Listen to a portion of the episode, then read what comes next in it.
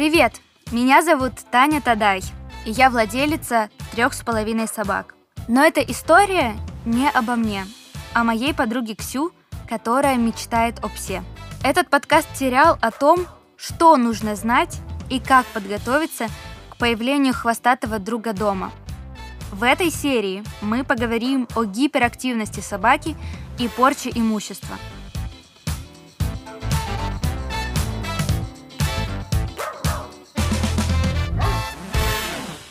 Любимый пес разрушил половину квартиры, съел соседского кота, на прогулке убегает и не подходит к вам, когда вы его зовете. Вижу на улице хозяев собак, которые еле-еле успевают за своей собакой, потому что она тянет их за поводок.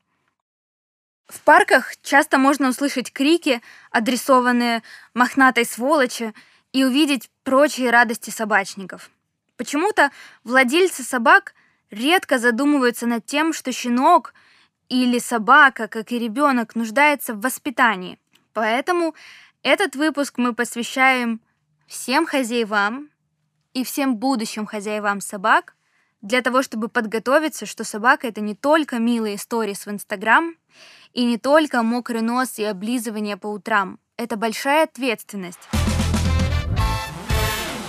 Буквально через несколько дней, когда Торонто приехал к нам домой, мы осознали весь кошмар нахождения собаки в вашем доме. А, погрызанные коробки, а, испорченные игрушки, просто в режиме турбо, когда собака 20 минут носится по квартире без остановки. Ей не важно, где вы стоите, где находятся углы, она бьется об холодильник, она сносит просто все на своем ходу, и при этом это щен, это маленький щен, который должен высыпаться, есть и все.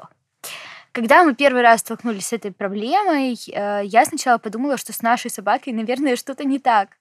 Э, понятное дело, первым делом я полезла в интернет, и там я прочитала о том, что такое гиперактивность. А на самом деле это качество присуще очень многим собакам.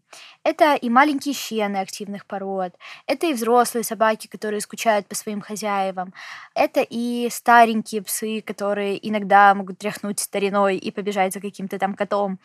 Поэтому мне кажется, что вот этот выпуск будет интересен буквально всем собственникам любых собак.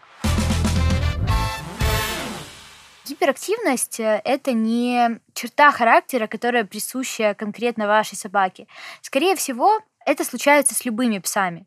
И в случае с нашим Торонто история была такой, что мы не выпускали его на улицу, потому что мы сидели на карантине после прививки, и как бы маленькому Джек Расселу некуда выбрасывать свою энергию.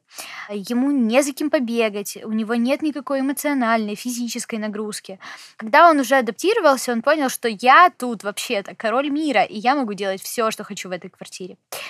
Такого допускать нельзя. Поэтому даже с маленького возраста щенков нужно дрессировать и делать маленькие, короткие прогулки, даже если вы на карантине. Понюхать э, что-то возле подъезда, вынести его на руках и показать ему какую-то веточку, какой-то листочек.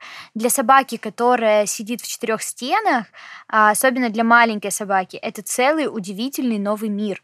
И она на это тратит намного больше энергии, чем нам кажется. Поэтому маленькие прогулки у вас на руках, поездки в общественном транспорте, э, походы к вашим друзьям, заходить с ним в магазин, в кафе, для него это все будет настолько ресурсозатратно, что, возвращаясь домой, он будет есть и спать. Но если вы будете сохранять его в этих четырех стенах замкнутых, то вряд ли что-то получится. Следующий мой совет, как избавиться от гиперактивности, это эмоциональные и умственные нагрузки. А, если вы думаете, что ваша собака слишком мала для того, чтобы учить какие-то команды, либо вы знаете уже абсолютно все, попробуйте научить ее чему-то необычному. Для щенков достаточно будет нескольких команд, э, типа сидеть или лежать, или ко мне, или отзываться на свое имя.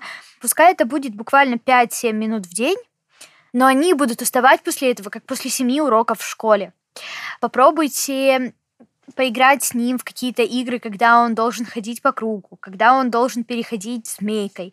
Э, если ваша собака, как вам кажется, умеет уже все, Э, найдите какие-то необычные примеры всяких э, упражнений. Например, когда он должен перепрыгивать через бутылку только справа. Когда он должен просовывать нос в колечко из пальчиков. На самом деле занятий и упражнений для собаки уйма. Было бы желание и время. И на самом деле даже для взрослой собаки достаточно 5-7 минут таких тренировок в день. Если же вы долго гуляете с вашей собакой, если вы ходите новыми маршрутами, если он играет с другими собаками. Если вы знаете уже абсолютно все команды и каждый день э, дрессируете его, но все-таки ваш щенок гиперактивный, есть еще два совета. Первый. Снизьте калорийность еды. Чем больше собака ест, тем больше топлива для энергии он получает. Проконсультируйтесь с вашим ветеринаром, э, расскажите, что вы сейчас едите, какая калорийность э, еды, какая порция этой еды. Если он действительно больше ест, то, возможно, ему и больше хочется бегать, гулять, снизив этот колораж, да, снизив порцию, вы увидите, что ваш пес станет более спокойный. Но в любом случае не надо его там совсем не кормить. Это, это плохой пример. Еще один пример, э, почему собака может э, оставаться гиперактивной, это то, что он остается дома один.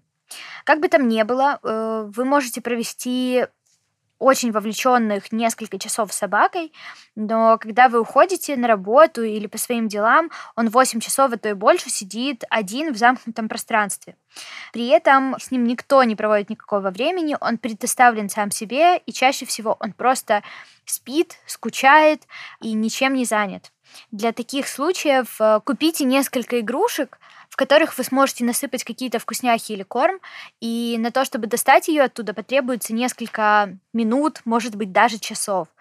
Так собака потратит очень много своей энергии на то, чтобы разобраться, как работает эта игрушка, получит вкусняшку, и только тогда уже сытая, довольная и уставшая пойдет спать.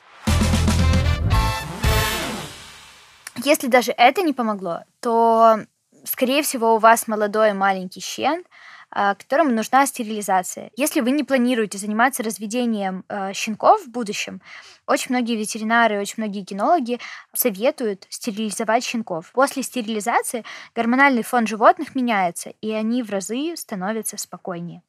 Сейчас мы с Торонто проводим достаточно много времени на улице, мы можем гулять около часа, и для трехмесячного щенка это достаточно много.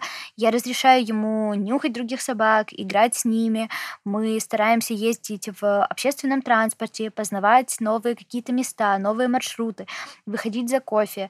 Э, я стараюсь э, обучать его каким-то абсолютно нехитрым командам, и на самом деле это помогает, потому что я помню его гиперактивное поведение буквально несколько недель назад, когда у него не было абсолютно никакой возможности выбросить энергию на улицу или на те же занятия. И наблюдаю за ним сейчас, когда, да, он может побегать так по квартире, но это не 20 минут и не режим турбо. Я очень надеюсь, что эти советы помогут вам, потому что жить с собакой трудно, и если не знать очень много нюансов, то будет еще труднее. Спасибо, что дослушали этот выпуск до конца. Ксю поделилась своим опытом с Торонто. Это юный прекрасный Джек Рассел, который теперь живет вместе с ней. А в следующей серии поговорим о дрессировке. Для того, чтобы не пропустить серию, подписывайтесь на нас в Apple подкастах, ставьте звездочки и рассказывайте об этом подкасте друзьям. До встречи!